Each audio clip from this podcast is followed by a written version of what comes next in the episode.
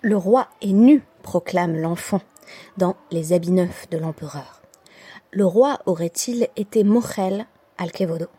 A-t-il renoncé à l'honneur qui lui est dû? Voyons cela de plus près. Shalom à toutes et à tous. Merci d'être de retour sur DAF Yomi pour l'étude du DAF 32 de la Maseret Kiddushin. Nous prenons appui aujourd'hui sur un conte de Hans Christian Andersen qui part en réalité d'un postulat inverse à celui de notre DAF du jour. Le conte est bien connu. Il met en scène un empereur, dans certaines versions un roi, qui espère au contraire être honoré. Et pourtant, c'est pour préserver son honneur qu'il se livrera à une série de pitreries qui le conduiront à se présenter totalement nu devant son peuple. Le cavode de l'empereur est ici lié à la question du vêtement? Un jour, deux escrocs se présentent devant lui et affirment qu'ils sont capables de tisser une étoffe dotée de propriétés incroyables. En effet, seules les personnes dotées d'une intelligence fine sont capables d'apercevoir ce tissu. Il commence donc à tisser, bien entendu il ne s'agit là que d'une pure chimère, et l'empereur est bien forcé de constater qu'il ne voit rien, mais il ne veut pas passer pour un sot. Par conséquent, il fait comme s'il voyait l'habit. Il enverra ensuite ses ministres vérifier que les travaux avancent bien et qu'il possédera bientôt cette étoffe si miraculeuse. Mais eux non plus n'osent admettre que ils ne voient rien, puisque ne rien voir, c'est être sot. On connaît la fin de l'histoire. Les deux habiles marchands enfilent le manteau du roi, qui est tout à fait nu, et qui parade devant ses sujets. Dans un premier temps, chacun fait semblant de voir, puisque il n'est pas concevable que le roi se déshonore de la sorte en se présentant nu. Seul un petit enfant, qui représente l'innocence et la vérité, osera dire que le roi est nu. Alors chacun le reconnaîtra, mais le roi n'a plus qu'à poursuivre sa marche. Tout défait. On n'a donc pas affaire à un roi qui aurait choisi d'être Mochel al-Kevodo, qui aurait volontairement renoncé à l'honneur et au respect qui lui sont dus, mais plutôt à un roi qui, pour être honoré, s'est rabaissé, parce qu'il n'osait admettre ses limites, et il a ainsi été piégé par la supercherie des deux marchands. Notre DAF évoque une question similaire. À partir de la question connexe du kibbout avaem, du respect dû à ses parents, le DAF va déboucher sur un sujet extrêmement proche. L'honneur dû à d'autres figures de l'autorité. Alors pas l'autorité strictement parentale, mais plutôt une forme d'autorité intellectuelle ou religieuse, et par ailleurs l'autorité politique. Nous allons traiter essentiellement de trois figures. Le Chacham, le sage, le Nasi, le président du Sanhedrin, qui détient un pouvoir à la fois euh, religieux et politique, et le roi qui incarne, pour le coup, bien entendu, le pouvoir politique absolu. La question est posée pour chacune de ces figures. Peut-elle être Mochelet al-Kevodo Chacun peut-il sciemment renoncer à l'honneur qui lui est dû? La question commence à être posée lorsque on traite du Chacham. Tout d'abord, il a été question de résoudre la problématique du père et de la mère on évoque dans la Gemara des exemples de parents qui ont choisi d'être mochel, mochelim euh, al kevodam, qui choisissent de renoncer à leur honneur, par exemple, pour enseigner quelque chose à leurs enfants. Mais le sage peut-il se le permettre alors qu'il représente non seulement lui-même, mais également l'autorité de la Torah? Un événement va nous être relaté qui semble montrer que le Chacham ne peut pas être Mochel al-Kevodo. Le cas est le suivant. Rava invite à l'anniversaire de son fils un certain nombre de sages. Il choisit lui-même apparemment d'être Mochel al-Kevodo en se faisant des chansons et en versant à chacun des euh, verres de vin. Mais voilà, ses étudiants n'en continuent pas moins de lui témoigner des marques de respect. Lorsqu'il sert à boire à ses deux premiers élèves, c'est Talmidei Chachamim, ceux-ci se lèvent en sa présence. On se souvient qu'il est très commun, euh, et qu'il est même euh, obligatoire jusqu'à nos jours de se lever en présence de son maître. Par conséquent, lui s'abaisse en servant à boire, mais ses élèves lui témoignent encore le cavote qui lui est dû. Mais voici qu'il se présente devant deux autres élèves, auxquels il sert à boire, et ceux-ci ne prennent pas la peine de se lever. On nous dit que Rava s'est mis en colère. Or, si le chacham peut être mochel al kevodo, pourquoi Rava a-t-il réagi de la sorte? En effet, servir les verres, c'est déjà affirmer que on est mochel, ne serait-ce que partiellement. On consent en effet à se placer dans cette position de service. Selon le Maharsha, qui commente ce passage, la colère de Rava démontre bien que le Raham ne peut pas aller véritablement jusqu'au bout de cette démarche qui consiste à renoncer à son honneur, puisque quand bien même en tant que Raham on voudrait se placer dans cette situation, on continue à attendre des autres qu'ils nous témoignent du respect. Mais, à l'inverse, s'il est interdit au sage de renoncer à son honneur, comment Rava a-t-il pu servir ses élèves dans un premier temps? La réponse que propose le Maharsha est la suivante. Le Chacham lui-même a la possibilité de choisir de s'abaisser, mais c'est encore la responsabilité de ses étudiants de continuer à lui témoigner le respect qui lui est dû. En d'autres termes, Rava avait la possibilité de servir à boire à ses étudiants, mais cela ne faisait pas disparaître la responsabilité de ses étudiants, qui était de se lever pour lui. À chacun de faire face à ses propres responsabilités. En réalité, quand la Gemara pose la question qui dérive, qui découle logiquement de la précédente, à savoir le nasi peut-il lui être mochel al-kevodo, elle va présenter une analogie qui est très valorisante pour celui qui renonce à son honneur.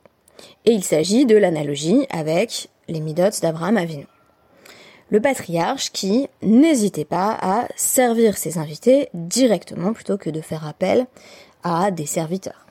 La Gemara ira plus loin en citant l'exemple d'Hachem, qui n'hésite pas non plus à s'adonner à des tâches que l'on pourrait considérer euh, comme euh, basses ou laborieuses, comme par exemple servir l'humanité en lui envoyant la pluie et le vent.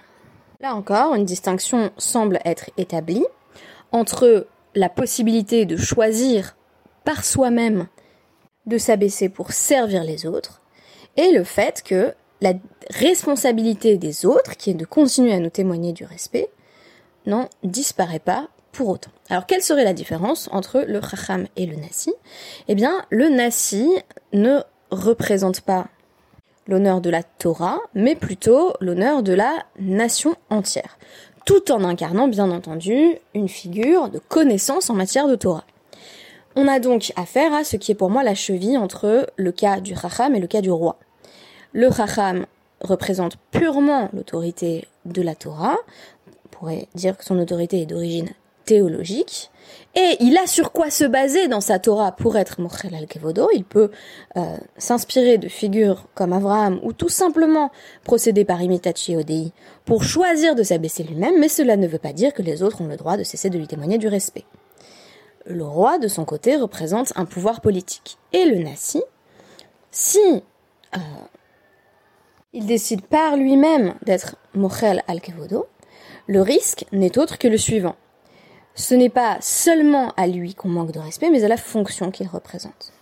Terminé sur le cas du Chacham, notre Gemara va avancer que le sage est en quelque sorte détenteur de la Torah.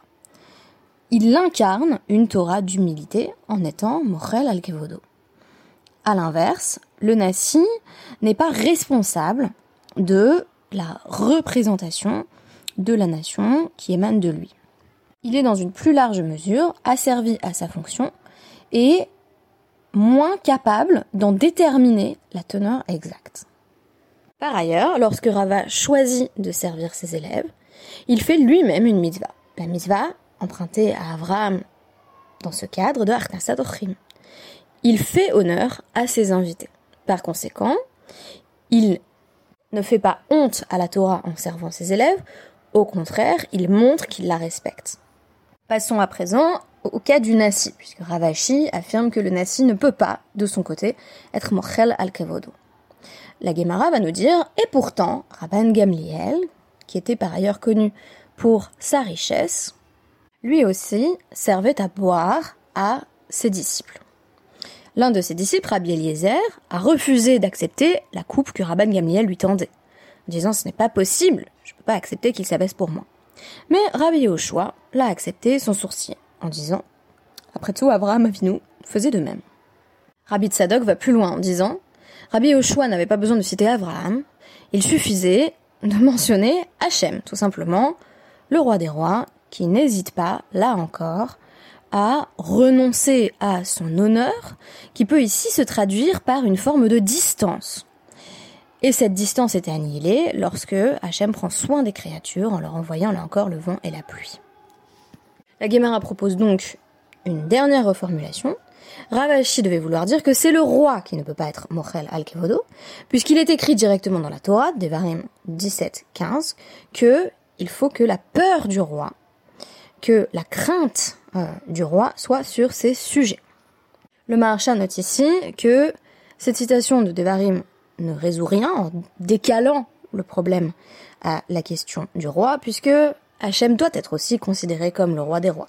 Si le roi des rois est capable d'être dans une position de care et de service sans que cela soit déshonorant, sans que cela soit préjudiciable à son honneur, alors le roi lui-même devrait également pouvoir se mettre dans cette situation.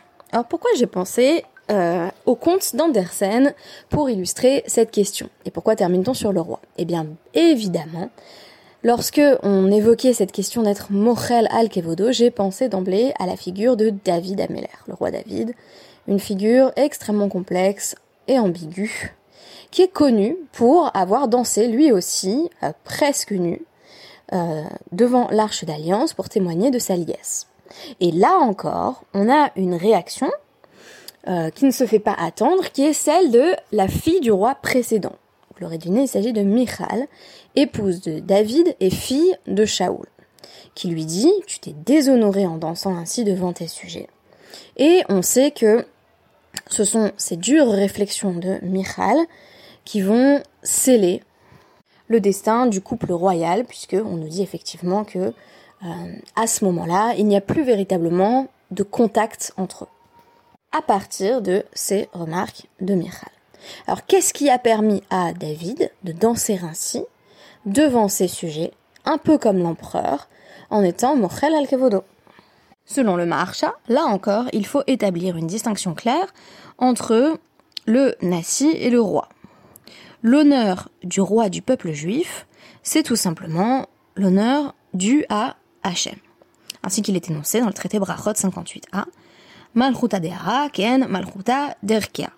C'est-à-dire que la royauté terrestre fait quoi la royauté céleste, Min Shemaya Manole. Et que le roi est nommé par Dieu. Par conséquent, si un roi refuse l'honneur qui lui est dû, c'est Hachem qu'il risque d'humilier. Seul Rabbi Tzadok considère que le roi peut également, par analogie avec le roi des rois, renoncer à son propre honneur. Pour Rabbi Yehoshua, seul le Nassi en a le droit puisque dans le cadre du Nassi, renoncer à son honneur, ce serait véritablement risquer euh, que les autres rabaissent la fonction qu'il représente, et non pas lui-même. Le risque, selon Rabbi Yoshua, serait bien moins présent pour Hachem, au sujet duquel il est dit Malo Haaretz Kevodo. La terre entière est remplie de son honneur, euh, de la crainte révérencieuse et religieuse qui lui est due, de sorte que ce n'est pas parce qu'Hachem sert l'humanité en subvenant à ses besoins que nous allons cesser de craindre Hachem. A l'inverse, une simple figure de chair et de sang ferait bien de continuer à essayer d'inspirer des sentiments de respect et de déférence. Vous l'aurez compris, il y a ici concurrence entre un modèle d'imitatio Dei et d'imitatio Avot, si vous voulez, qui affirme que individuellement on a la possibilité de euh, se placer dans une situation où on peut être abaissé si les autres choisissent de profiter de nous, parce que Abraham et Hachem se sont comportés de même. Il est un autre paradigme représenté par la première version de Ravashi ou encore Rabbi Yehoshua, mais aussi dans l'anecdote rapportée plus haut par Rabbi Eliezer, qui est qu'il faut refuser qu'une personne de chair et de sang euh, s'humilie de la sorte. Et ce qui est intéressant, c'est que si on replace euh, ces positions dans le contexte du récit biblique, euh, on aurait plutôt affaire à une posture qui ressemble à celle de Michal. Une forme d'opposition sur la base de la fonction. Fonction royale, fonction religieuse. Bref, ce n'est pas à toi, disent ces personnes, ces sages, cette reine, qu'il convient de décider que tu peux t'humilier parce que tu représentes quelque chose qui te dépasse. La marque loquette m'a paru intéressante. Et euh, ce qui m'a le plus intéressé ici, c'est la notion de responsabilité partagée, mais de façon asymétrique. C'est-à-dire que si une personne décide, en dépit du cavode qui lui est dû, de faire montre d'une humilité hors du commun, il n'en demeure pas moins la responsabilité de chacun de continuer à témoigner à cette personne l'honneur qui lui est dû. C'est donc à nous qu'il revient de déceler dans l'humilité la plus grande des hauteurs. Merci beaucoup et à demain.